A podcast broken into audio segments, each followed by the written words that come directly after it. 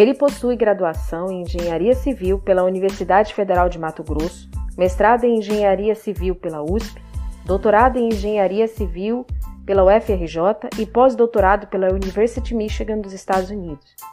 É professor da Universidade Federal de Mato Grosso, membro da Associação Brasileira de Análise Térmica, Abratec, e da Associação Brasileira de Materiais Não Convencionais, a ABN-TENC.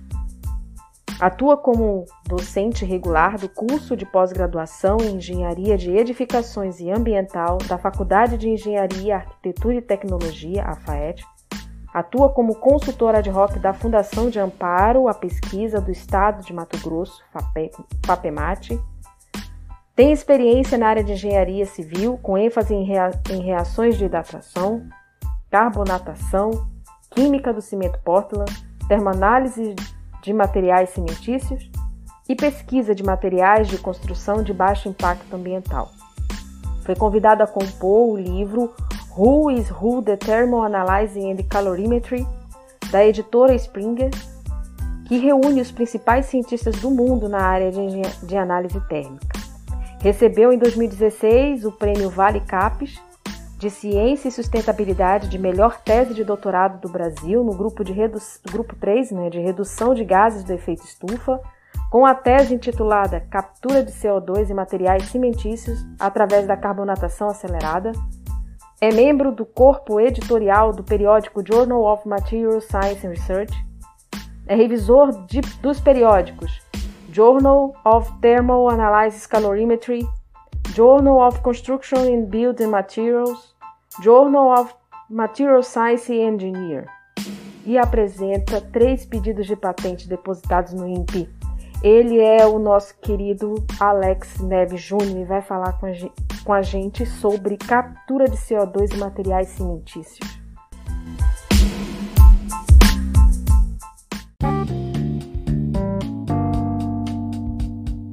Como é esse mecanismo de captura? Bem, a gente tem, a gente tem estudado captura de CO2 em materiais cimentícios, e você já acompanha um pouco isso desde quando nos conhecemos no doutoramento, vai fazer 10 anos, agora, 2020. É um mecanismo estritamente químico, né? apesar de outros fatores físicos também fazerem parte do contexto, mas o mecanismo de captura de CO2 em matrizes cimentícias, em matrizes cimentícias é uma questão estritamente química, né? Ela então é baseada numa reação conhecida, né, bastante difundida, divulgada no, entre os químicos principalmente pra, e também nós como engenheiros do ponto de vista de durabilidade, que é a reação de carbonatação.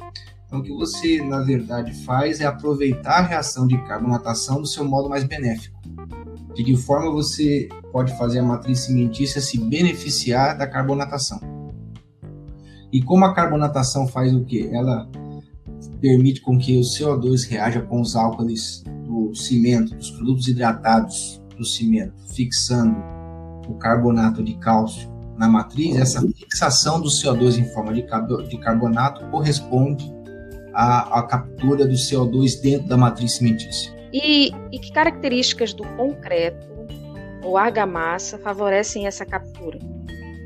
Bem, como eu falei no início, se é uma, um processo químico, então há fatores químicos. Para que a reação aconteça, você precisa, obviamente, de reagentes. E quais são os reagentes? Né? São os álcalis do cimento.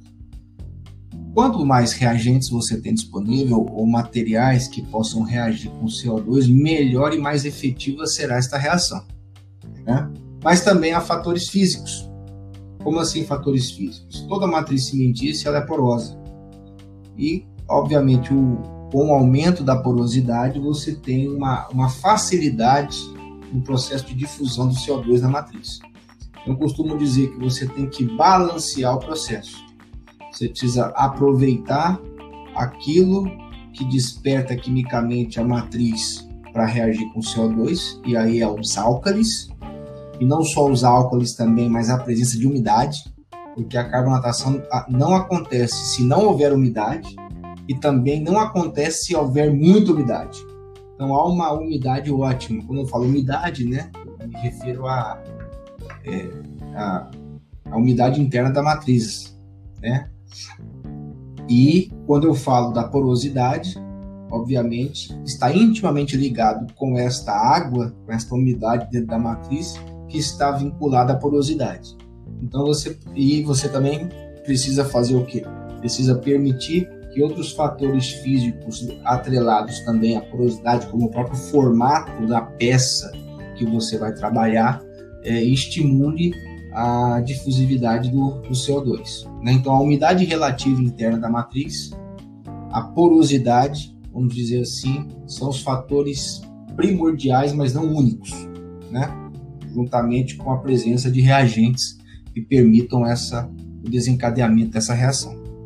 Então, com relação à matriz cimentícia, né? Então, qual uhum. seria então o, o teor de cimento, né? Ou qual a relação, né? De, de, de, do teor de cimento que favorece essa captura ou aumenta né, essa captura?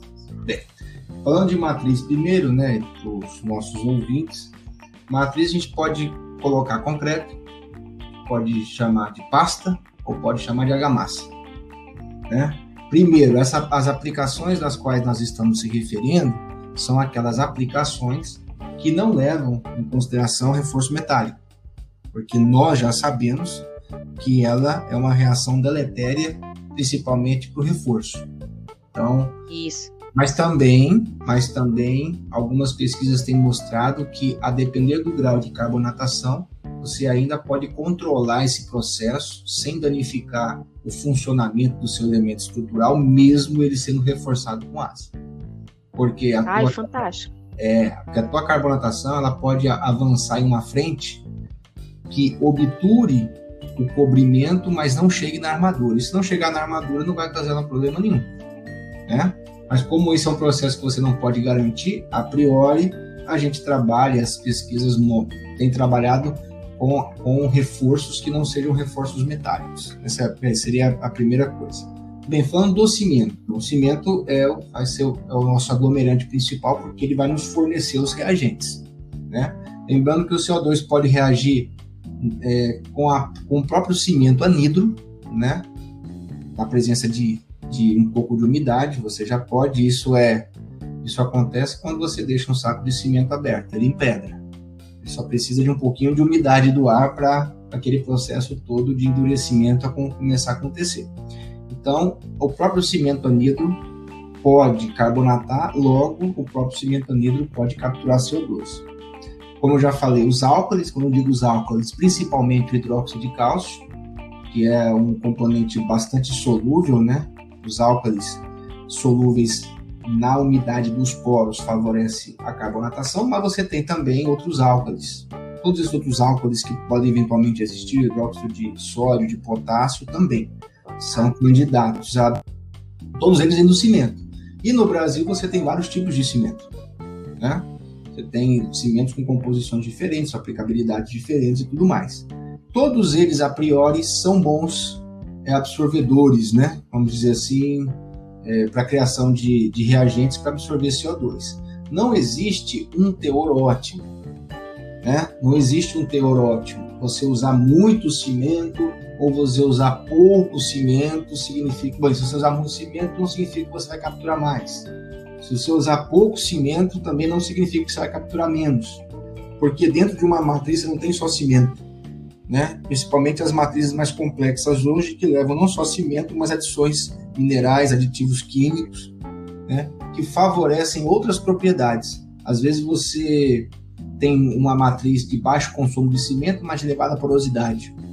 Às vezes você tem uma matriz é. com, pouca, é, com pouco consumo de cimento, mas você usa outros ingredientes que favorecem a captura, né? Pode colocar, por exemplo, cal, própria cal livre, né? E, e, e não só a cal livre, mas a própria cal hidratada. Você tem a própria pozolana, que nós vamos depois comentar um pouquinho, que favorece a, o aumento da frente de carbonatação, né? então você tem um consumo baixo de cimento. Eu costumo dizer que para cada tipo de mistura você precisa encontrar o teor ideal, porque não é só também o teor de cimento, mas as próprias condições das quais a sua matriz estará submetida favorecerá ou não. Como que você pode aumentar é, a, a, captura não só olhando para o cimento. Você tem, além do cimento, você tem o próprio teor de CO2, né, a concentração de CO2 no ambiente que será submetida à amostra. A idade do material é um fator preponderante, né? A idade tem a ver com a porosidade, que tem a ver com a quantidade de água interna nos seus, nos seus poros. Então, isso também é um fator é, importante. E, como acabei de dizer, você tem materiais, a, a, é, materiais cimentícios que são usados nessas matrizes hoje mais complexas, que apesar de muitas delas, como pozulanas, consumirem o próprio hidróxido de cálcio, elas, ao produzirem pela reação pozulânico CSH, esse CSH também é carbonatável. Entendeu? Bom saber. É, eu não sabia disso. É muito bom saber disso. É, exato. Eu não sabia disso. Isso pode, isso a gente foi descobrindo, obviamente, lendo e também durante o doutoramento a gente constatou isso daí. Eu acredito, é, eu acredito, Alex, que muita gente não deve saber disso. Sim. E o CSH também carbonato, porque é de consenso comum que o hidróxido de cálcio, né? Isso, exatamente. Mas o CSH ele, ele carbonata e justamente por conta disso é que, é, é que a carbonatação é um tipo de tratamento, né? Costumo dizer assim, você não pode, é, dependendo do tipo de paciente, você não pode exagerar na dose. Ou se você quer, tipo, ou você, é, não pode exagerar muito na dose. Então o que, que acontece? Às vezes se você jogar muito, muito CO2 na matriz cimentícia, o que, que acontece? O hidróxido de cálcio ele é mais solúvel que o CSH. O CSH, né, para quem está nos escutando, às vezes não, não, pode estar pensando, é o silicato de cálcio hidratado, que é um componente responsável por dar as propriedades mecânicas que a gente conhece, principalmente a resistência à compressão. Quando o CO2 ele entra em contato com a matriz cimentícia, ela em hidratação, em processo de hidratação, isso também é importante frisar, né? A captura ela é interessante acontecer durante o processo de hidratação, nas primeiras horas, que é onde você potencializa o processo o primeiro, o CO2 ele vai primeiro no, nos álcalis do, do, do hidróxido, dos hidróxidos ali dissolvidos na água, do, do, suco dos poros, né? Então o hidróxido de cálcio porque ele é mais solúvel. O CSH ele começa a ser atacado quando você depleta, quando você acaba com os álcalis. Depois todos os álcalis reagiram e participaram da carbonatação e tem mais CO2 entrando na matriz, esse CO2 começa a roubar cálcio do CSH, alterando a relação cálcio-sílica. Aí você começa a, a, a, transformar o CSH num gel. Porque o cálcio do CSH começa a ir para o sistema, pro, providenciando né, mais, é, mais reagentes para carbonatação. Só que aí tem um porém quando isso começa a acontecer, você começa a mexer na estrutura do CSH. E se você mexe na estrutura do CSH, a gente chama esse processo de descalcificação. Ele, ele, ele perde cálcio, logo ele descalcifica. Ao se descalcificar, você altera a estrutura de um componente importante para a resistência mecânica. O que acontece? Cai a resistência mecânica. Então, no, as pessoas podem pensar assim, não, então é só jogar CO2, né? E vai dar tudo certo. Não. Se você exagerar na dosagem, o teu paciente pode morrer. E é mais ou menos esse trocadilho que a gente costuma fazer para tentar explicar. Então, por isso que exige muito estudo, né? Quando você tem por objetivo tratar uma matriz cimentícia com CO2. Você precisa levar em consideração uma série de fatores a fim de otimizar esse processo, inclusive a quantidade e o tempo de exposição também. Entendeu? Ótimo. E eu tinha ouvido falar sobre barreira alcalina. E... Você pode explicar para a gente o que é? Posso. Tem muito a ver com aquilo que você acabou de falar para nós a respeito do teor de cimento. Geralmente, quando você tem matrizes com elevado consumo de cimento, eles são bons porque formam, são matrizes bastante alcalinas, formam bastante componentes alcalinos, hidróxidos à vontade, e que, é o, que são os responsáveis pelo pH alto né, do, do sistema. Isso é bom. Bom, Vamos supor que você tem aí uma matriz com bastante hidróxido de cálcio, você pensa, bom, vou submeter a carbonatação, eu vou ter bastante reagente, vai começar a formar bastante carbonato. Ótimo. O que acontece quando, quando, que acontece quando começa o processo? Começa a acontecer uma rápida e acelerada reação de carbonatação porque você tem bastante reagente. porém, essa quantidade enorme de reagente vai formar tanto carbonato, vai formar uma placa impedindo a própria continuidade do processo, ou seja, aquela quantidade exagerada de álcalis que favorece a reação de carbonatação cria rapidamente uma placa de carbonato que impede o próprio CO2 de adentrar no, dentro da matriz e continuar o processo. Então, por isso nós chamamos de barreira alcalina, porque é, você tem é como se você tivesse muito hidróxido e pouco CO2 para tanto hidróxido. E é o que acontece, você é, diminui a potencialidade do processo, né? Porque você no começo carbonata muito, mas esse carbonato forma uma barreira que impede a continuidade do processo de carbonatação. Então, que para ilustrar isso bem, é, quando você coloca uma pozolana, né? O que acontece? Essa pozolana vai competir com o CO2 pelo mesmo cara, pelo mesmo hidróxido, certo? A pozolana compete com certo. os dois, porque tudo acontece simultaneamente. Uma, um não pede licença para o outro. Os dois estão ali brigando pelo mesmo, pelo, pelo mesmo indivíduo, vamos dizer assim. Quem vai ganhar esse processo? Depende das cinéticas. Geralmente, a, a reação de carbonatação ela acontece muito rapidamente, porque ela, ela, ela, vai, ela vai atacar os álcools, né? A reação pozolânica é uma reação de longa duração, né?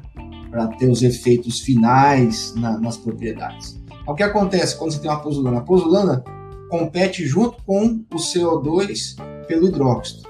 Então, o que acontece? A pozolana acaba ajudando a, a, ao aumento da frente de carbonatação. Porque se ele começa a consumir esse excesso de hidróxidos, é, ele, vai controla, né? é, ele vai permitindo que o CO2 também vá carbonatando o hidróxido e vai, e vai entrando mais. Por isso que as, a frente de carbonatação, as pesquisas mostram isso, que a frente de carbonatação que você pode medir pelo, por fenolftaleína, ela é maior em matrizes com pozolanas do que em matrizes só com cimento. Porque Olha. a matriz que só tem cimento, ela tem essa barreira alcalina que impede o avanço da frente. A frente acontece a reação, acontece, só que numa frente muito menor do que aquela frente que aconteceria se houvesse é, a pozolana. Então, a pozolana ajuda a liberar a porteira, né? ajuda a liberar o CO2 para avançar dentro da, da, da, matriz e reagir.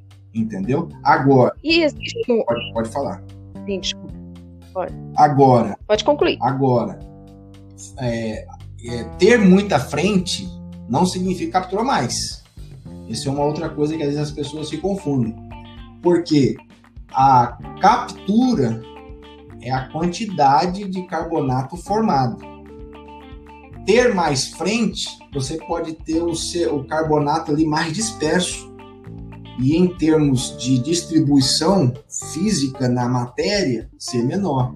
Onde é que você consegue identificar isso? De que forma? Geralmente a gente usa a termogravimetria como técnica para medir essa quantidade de carbonato. Eu já tive matrizes que tiveram pouca frente de carbonatação, mas mesmo naquela frente pequena, eles, eles capturaram mais CO2 do que naquelas que tinham pozolana e que tiveram frente maior. Entendeu? Então é um processo que meticuloso, meticuloso, né? Isso, esse da captura aí. E existe um teor ideal de pozolana? É, bom, se você talvez colocar muita pozolana, você acaba talvez diminuindo a, a, a capacidade, a quantidade de CO2 capturado, porque tal, essa pozolana, talvez em grande quantidade, vai é, reduzir a zero o seu hidróxido e esse CO2 pode começar a atacar outros produtos. Né? Aí pode começar a atacar o, C, o CSH da matriz cimentícia, e nós já vimos que esse CSH, se ele for é, extremamente carbonatado, ele vai alterar as propriedades mecânicas para pior. Né? Então, é interessante é, colocar isso num, ba num balanço. Né? A gente precisa balancear esse processo todo para que você tenha eficácia e você tenha um melhoramento da propriedade, para que você não tenha um efeito reverso aí nesse processo. Tá? Mas, então, nesse processo. Oi é, é ideal então que tenha mais hidróxido de cálcio ou mais álcalis do que CSH. É, é ideal que você não mexa tanto no CSH, né? Não mexa tanto, talvez não mexer seja melhor. Que você tenha outros produtos, outros materiais que lhe deem os reagentes necessários para que você possa, através da carbonatação, claro, você vai reduzir o pH da tua matriz. Isso aí é, é, é, é óbvio que vai acontecer. Mas para as aplicações que não levam reforço, isso não é problema nenhum.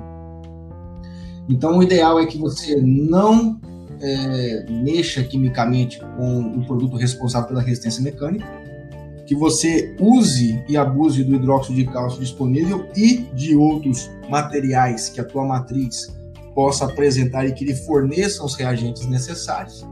Para que, qual que é o princípio da formação do carbonato? É você per permitir que esse carbonato, ao se formar dentro, precipite nos poros, obture esses poros, diminua a porosidade, aumente a resistência, aumente a durabilidade. Para você conseguir isso, é... para você conseguir isso, você precisa testar. Então, assim, não existe. Tanto é que se você for na literatura, é, hoje você vai ver que há trabalhos de captura concretos com várias dosagens diferentes, argamassas com várias dosagens diferentes.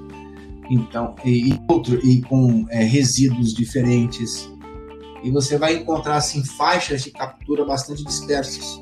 Você não pode dizer assim, nossa, mas aquilo está errado, isso aqui parece que não, não, não, não, não, tá certo, ou exagerou. A gente não pode dizer isso, porque cada país tem a sua realidade, cada processo né, de confecção de matriz leva aí as suas, as suas, tem as suas nuances, tem alguns processos, por exemplo, intermediários de cura, que vão favorecer ou desfavorecer esse processo, tem cura térmica, que pode alterar, né? É, o teor de umidade que começou a carbonatação. Tem gente que começa a carbonatar logo no, logo, é, no processo de mistura, quando a água entra em contato com os ingredientes. Às vezes é interessante você esperar algumas horas. Às vezes você é, espera dois dias para começar a carbonatar, mas você compensa essa idade de dois dias aumentando a concentração. Você tem, você tem ambientes que tem 100% de concentração, são quase ambientes inertes não tem outra coisa a não ser CO2. E aí você tem um processo, a cinética acelera demais, é muito rápido, você só tem CO2 ali para reagir. Então até esse controle é importante. A temperatura, a temperatura, ela também é uma reação termoativada. Você tem temperaturas altas com uma umidade em torno de 60% a 80% com uma concentração alta, você pratica e com uma porosidade interessante. Eu costumo dizer que talvez seja essa para, a, para, a parametrização é, básica e que todo mundo que mexe com captura meio que aceita. Trabalha com matriz de elevada porosidade, que tem um teor de umidade em torno de 60 e de 80, com temperaturas aí em torno de 35, 30 graus Celsius e concentrações de CO2 elevadas. Bem, essa mistura seria uma receita para você começar a tentar explorar o quanto que a sua matriz pode lhe fornecer de capacidade de captura. Claro que isso não é perfeito. Essa porosidade que você falou, é, essa porosidade que você falou excessiva, né? Essa, uhum. essa maior porosidade, vamos dizer excessiva. Uhum. Como se obtém essa porosidade? Porque a gente, no, no senso comum, é uma relação água-cimento. E... Mas como você faria para não perder as propriedades mecânicas? Ó, quando você é, tem o objetivo de capturar, você tem em mente que a que você vai fornecer as condições para que a matriz te devolva algo para isso. Então, por exemplo, é, você tem você não precisa só aumentar a quantidade de água para você chegar nisso. Você tem concretos muito secos. Você tem concretos hoje muito secos que levam pouca água. Talvez seja até melhor. E aí eu digo o seguinte: as pessoas vão pensar assim, não, então se eu usar um, um, uma uma matriz com uma relação 0,8 vai ser melhor. Lembre-se do que eu falei antes. Se você coloca muita água, o teu processo de carbonatação ele para. Porque a água, o CO2 ele bate nessa água e ele não vai reagir com o, o, o, os, os íons que, que, que, comparados à quantidade de água ali que está dissolvida é maior. Ela não vai. Então, você não pode exagerar na umidade. Então, pensar assim que eu vou aumentar a quantidade de água, que eu vou com isso aumentar a porosidade, eu vou ter mais captura, é um dedo engano. Eu tive esse problema. O que, que eu fiz? Eu constatei isso numa etapa da minha tese. Eu comecei a carbonatar as minhas matrizes justamente no começo do processo de hidratação. Eu misturava o cimento com a água e os demais componentes e colocava na, minha, na, na câmara de carbonatação que, que acontecia? Formava uma película branca em cima da, da água exudada e o CO2, o carbonato, tudo ficava em cima da matriz. Ou seja, não entrou nada.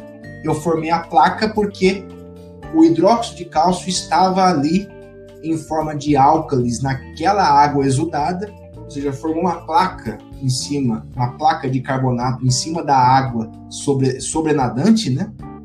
Que impediu a carbonatação. Então, é, a porosidade a porosidade intrínseca, não no início, mas aquela que ela produz ao longo da reação de hidratação, levando em consideração a água que ela foi adicionada, adicionada inicialmente. Então, se você quer aproveitar a, a, a porosidade, vamos resumir, vou usar uma matriz com uma, uma relação de cimento alta, Deixe para carbonatar depois de algumas horas.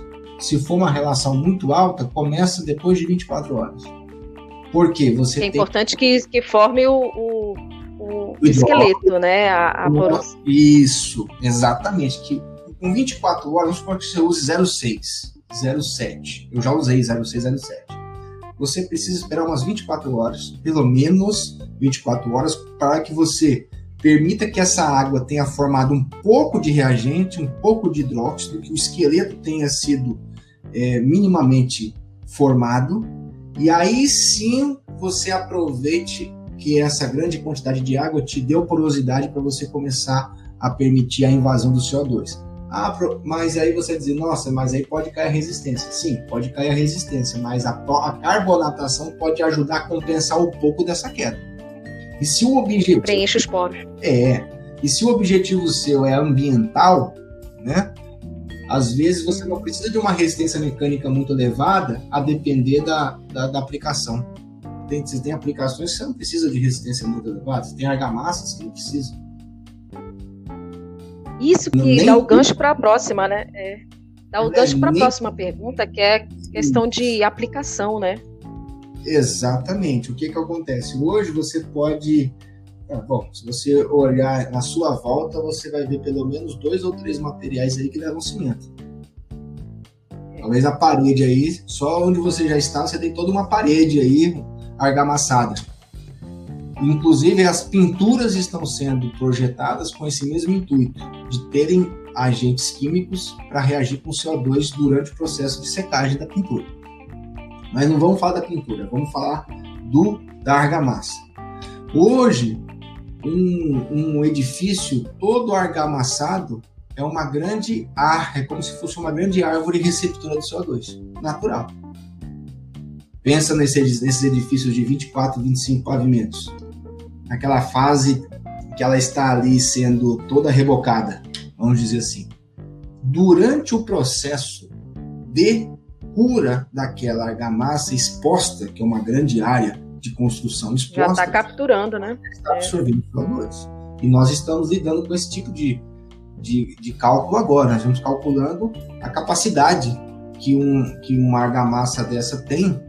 Uma argamassa simples, pode ser mista ou não, com cal ou não, de absorver. Entendeu? Então, é, do ponto de vista de aplicação, vamos lá, você pode usar em concretos, concretos secos, né?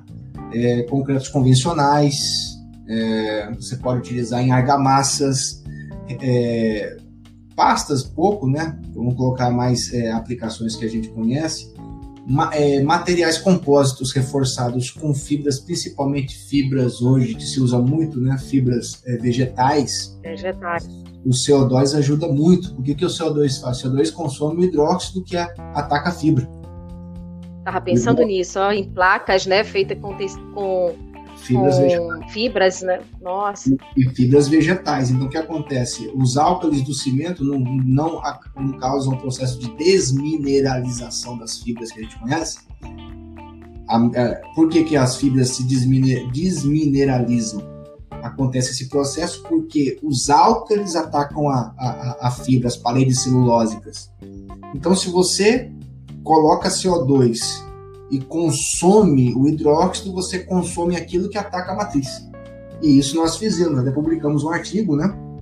Fizemos um composto com fibras de sisal, dá para acessar esse, esse artigo aí pelas plataformas, e vocês vão perceber lá que a gente praticamente anulou a, a, a, o processo de desmineralização só com CO2. O CO2 consumiu o hidróxido que atacaria a fibra.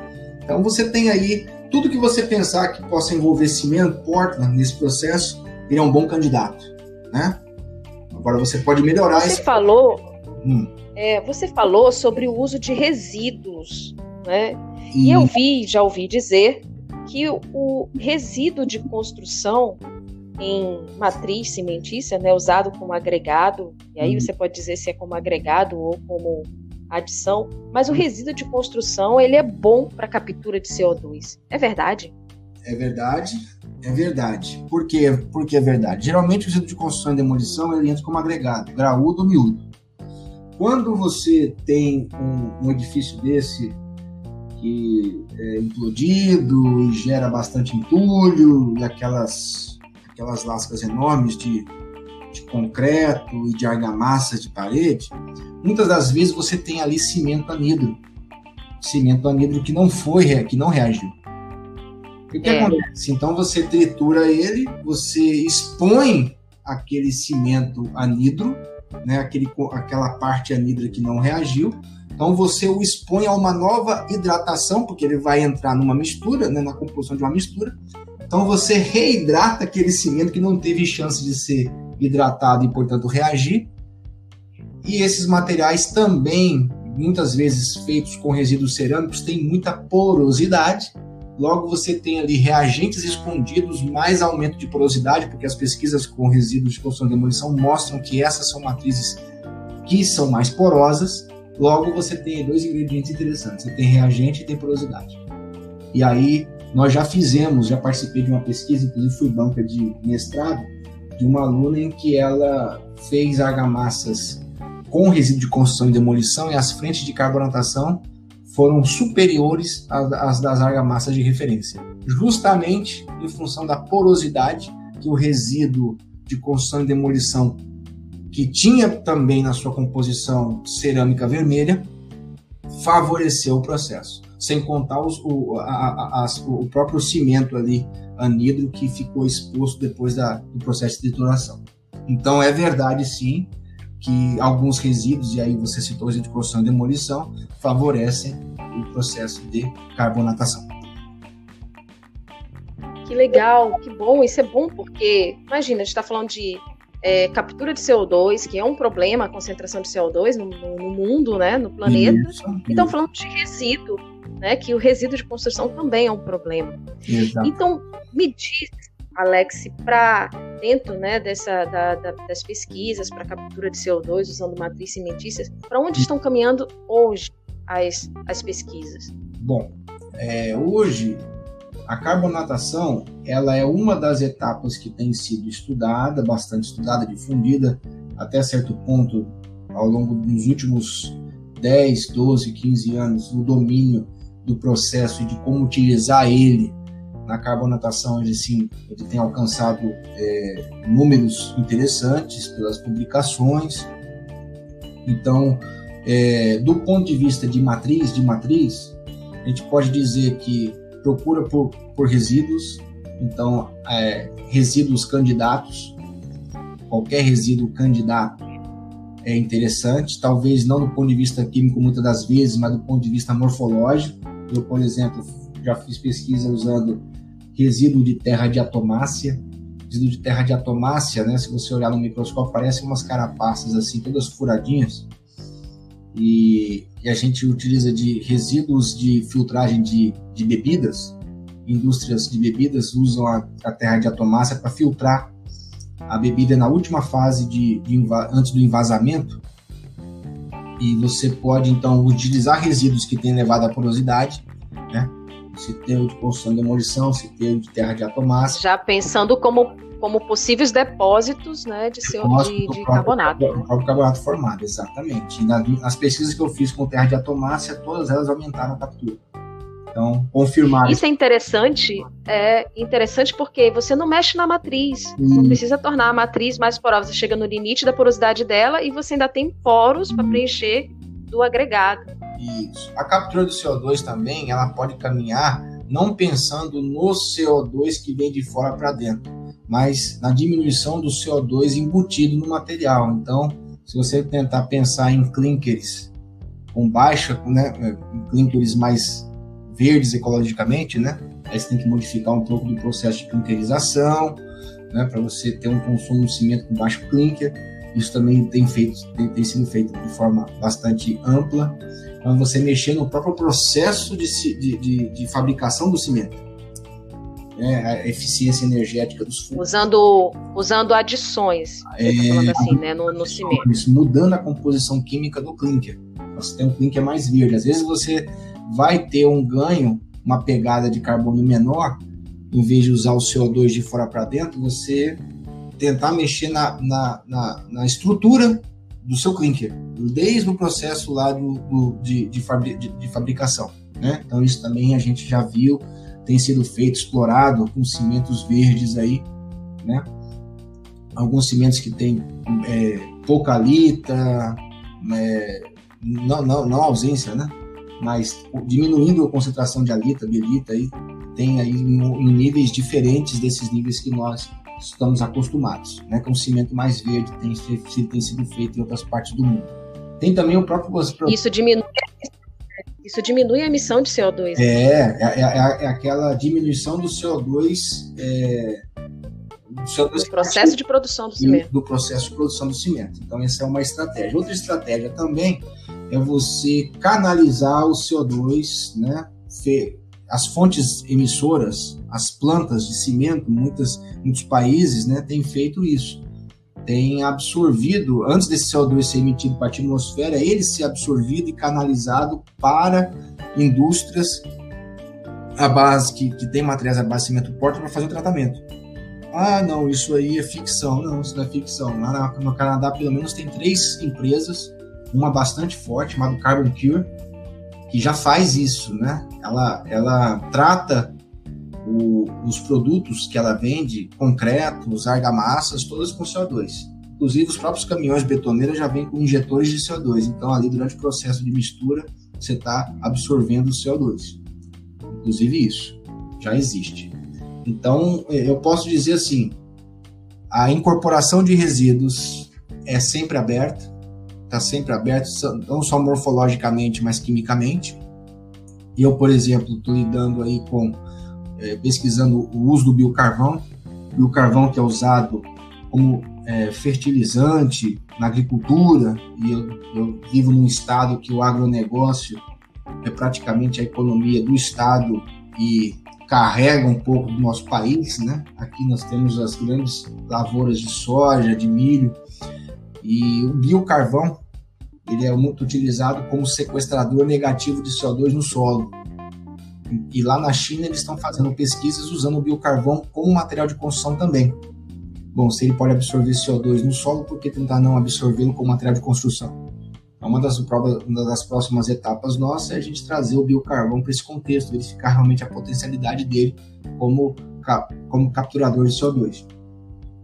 Mas ele entra na matriz ou ele entra como agregado? Entraria, entraria na matriz ou como agregado. Tem pesquisas. Como filler, né, no caso. Fillers, como filler também, como partículas diminutas, né, mais porosas dentro da matriz. Quer dizer, isso aí é, é algo que a gente ainda vai começar a estudar, né, li um pouco, né, o que eu tenho, o que existe, os chineses como sempre na frente, pesquisando, né? É. Como sempre. Uhum. Se você for olhar, principalmente nessa, nessa área de captura, Luciano, se você for olhar, você vai ver assim, bom, vamos fazer uma pesquisa aqui, você vai ver a quantidade de artigos com sobrenome chinês. As chineses não é só os chineses que estão lá, as universidades americanas, trabalhando, como eu tive, eu, todo, como eu né? vi lá, né? Praticamente no meu pós-doutoramento, eu, eu acho que era um dos poucos ocidentais, não é? O restante era tudo oriental. Ou era coreano, chinês ou japonês. Foi impressionante. Aí a gente, a gente entende a, a diferença, né? É. Porque que eles despontam, né? O investimento em pesquisa. Né? Exato. E então, é, isso, quer dizer, eu particularmente estou indo, estou querendo investigar essa, essa possibilidade, porque o biocarvão ele pode ser produzido de várias fontes, né? Qualquer fonte, qualquer resíduo da, da agroindústria. Vamos colocar resíduo de soja, pode virar biocarvão. Resíduo de cavaco de madeira, nesses, nessas movelarias aí, sobra aquele amontoado de, de raspa de madeira, né? Você pode queimar aquilo lá e virar um carvão, um biocarvão. Biocarvão porque ele é feito por pirólise. Pirólise é queima sem oxigênio. Bom, aí acho que é um assunto para outro podcast, provavelmente. Nossa, é, porque eu já fiquei cheia de ideia aqui. Imagina que uma argamassa que captura CO2 a vida toda, depois ela é biodegradável. Pois é, então assim, tem muito Porque tem carvão. Tem muita coisa que a gente pode fazer. Eu posso dizer para você que as pesquisas nessa área só têm aumentado. Pelo, por conta do que você acabou de falar, né? A preocupação com as emissões, os protocolos internacionais. Então, é como se cada indústria tivesse que encontrar um meio de é, contribuir né, de forma positiva para a redução das emissões. E no caso, a indústria, a indústria Ai, de materiais de construção ela não vai ficar longe disso, principalmente a de cimento, que é hoje o material mais utilizado depois da água, é o cimento mundo. Ainda não encontraram coisa, a coisa melhor do que o cimento ainda. Né? Então, É, faz parte aí, graças a Deus. eu agradeço. Mas, nossa, eu vejo. Porque é muito bom saber. Eu, por muito tempo, né? Ele, ele foi um vilão, mas hoje, né? Se você vê, você pode jogar qualquer coisa, É, né? E o- e Dentro nosso- do concreto, dentro da argamassa. Isso. E o nosso cimento ainda é um dos cimentos mais sustentáveis do mundo. O cimento brasileiro é um dos cimentos que Sim, tem verdade. emissão. Para uma tonelada de, de cimento, você emite, sei lá, 700 e pouco, 800 quilos de CO2. Países aí emitem muito mais para fazer uma tonelada. Então, o Bra- o Brasil Isso. é, sempre ainda está tá, tá na vanguarda. Tá na vanguarda. Mas sendo ultrapassado. Agora, Importante falar isso. mas agora, hoje em dia, você tem. Depois, também, se fizer uma busca, você vai ver que tem é, é, propostas de cimentos bem de baixa emissão. Muito. Então, é uma tendência, né? A gente também vai para esse caminho e não tem como não, é, não caminhar nesse sentido. É algo que veio para ficar. Bom, Alex, para não deixar, assim, finalizar com chave de ouro, né? Vamos filosofar um pouco, né?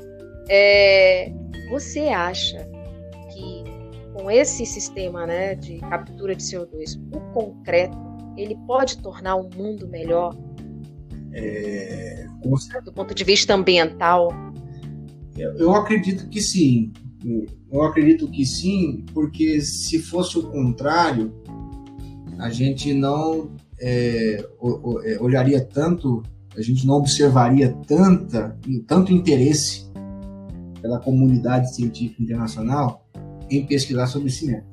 Como eu acabei de falar para você, se você fizer uma busca aí essas- na- nas plataformas, né, é, internacionais, esses repositórios internacionais, você vai ver que é, as palavras cimento, sustentabilidade, cimento, absorção do CO2, cimento, baixo carbono, é, por ano você tem uma infinidade enorme de artigos científicos, de conhecimento sendo produzido.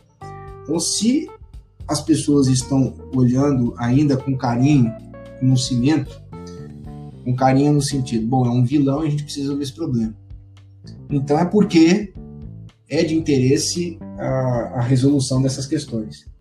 Então, e como acabei de dizer, ainda não há um material tão bom ainda que possa que tenha tanta é, aplicação, né? Seja um material assim com uma extensão tão grande de, de, de aplicações práticas, né? O cimento, o cimento ele, ele é ainda e vai continuar a ser, acredito eu, por um bom tempo ainda, um material de construção nobre, né? Para você pensar nas, nas grandes edificações, nas grandes obras. Então, é e, e, pensando como eu penso, né, como eu vejo, as pesquisas científicas só têm demonstrado soluções pertinentes, soluções de baixo impacto que usam cimento, então é, acredito que a gente ainda possa chegar num, num, num cimento, num, num, cimento com balanço negativo ou pelo menos zero nesse processo, que é uma, que é na verdade o objetivo. Né? O objetivo que você vê nessas pesquisas é fazer o quê? Aquilo que o cimento emite quando produz, de uma forma ou de outra, no processo pós-produção, ele possa reabsorver de volta, para que o balanço seja zero então, e por que é, não negativo. É por isso que, junto a essas pesquisas todas de balanço de emissões, você tem aí os grandes estudos de análise de ciclo de vida, que você já deve ter visto. Essas, essas análises de ciclo de Sim. vida é para justamente identificar dentro desse processo onde que você pode atacar, onde é que você pode fazer com que, onde é que, em que etapas estão os maiores vilões. E aí você possa, falando especificamente do cimento, para que você verifique aonde que você pode, através da carbonatação, como eu falei, é, é uma só técnica, né? Você pode pensar nesse processo de absorção indireta, modificando as propriedades químicas, né? Não precisa, não precisamente utilizando o CO2, porque o CO2 é caro. Ah, mas assim, então é só carbonatado. Onde vem o CO2? O CO2 é caro. O CO2 que está na atmosfera é, são em concentrações baixas você absorve ainda muito CO2, né? Eu te, nas minhas argamassas a gente consegue absorver até 89 quilos por metro cúbico. Ainda é uma, é uma quantidade razoável de CO2 usando só o CO2 que está no ar, né? Assim, concentrações é, padrão, vamos dizer assim. Mas voltando à tua pergunta, eu vejo que ainda há muito lastro de pesquisa, muitas perguntas a serem respondidas, há muitos gargalos a serem feitos, e o cimento, do meu ponto de vista, a tendência dele é para ele partir para um material que praticamente tenha balanço zero no final. Você consiga, mesmo é, modificando a, a estrutura da, da, indústria cimenteira, fazendo lá, a, é, é, colocando uma tecnologia que possa promover a, a absorção desse CO2 antes da chaminé jogá-la para fora, é, canalizá-la para uma frente de fabril, é, porque aí o CO2 vira crédito de carbono, né? Ele é crédito de carbono, o CO2 é crédito de carbono. Então ele tem vantagens econômicas intrínsecas a isso. Também as indústrias não estão fazendo isso também porque também gostam da natureza, né? Há também os interesses econômicos, né? E os mercados de crédito de carbono é. estão aí para demonstrar isso. Então, quando você come, consegue colocar um selo verde no seu material, quando você consegue absorver esse CO2 e vender isso em forma de crédito, então tudo é dinheiro, né? Money talks. Então isso vai, vai continuar, mas eu acho que a, que a pesquisa ela só está começando, né? E a tendência é nós chegarmos no cimento verde, no cimento definitivamente verde, entendeu? E até lá a carbonatação é apenas uma etapa desse processo. Alex, muito obrigada. Eu ficaria aqui ouvindo você, porque esse assunto, além de ser muito interessante do ponto de vista da pesquisa, você trabalha com várias técnicas, vários conceitos, vários fundamentos que são né, da, da, da hidratação do cimento para quem estuda, como também para quem gosta de tecnologia, porque isso é uma, é uma isso não só é uma, uma, uma tecnologia, como uma inovação tecnológica. Exato eu acredito, eu vejo assim, inovação tecnológica sustentável. Então eu acho muito, muito, gosto muito desse assunto.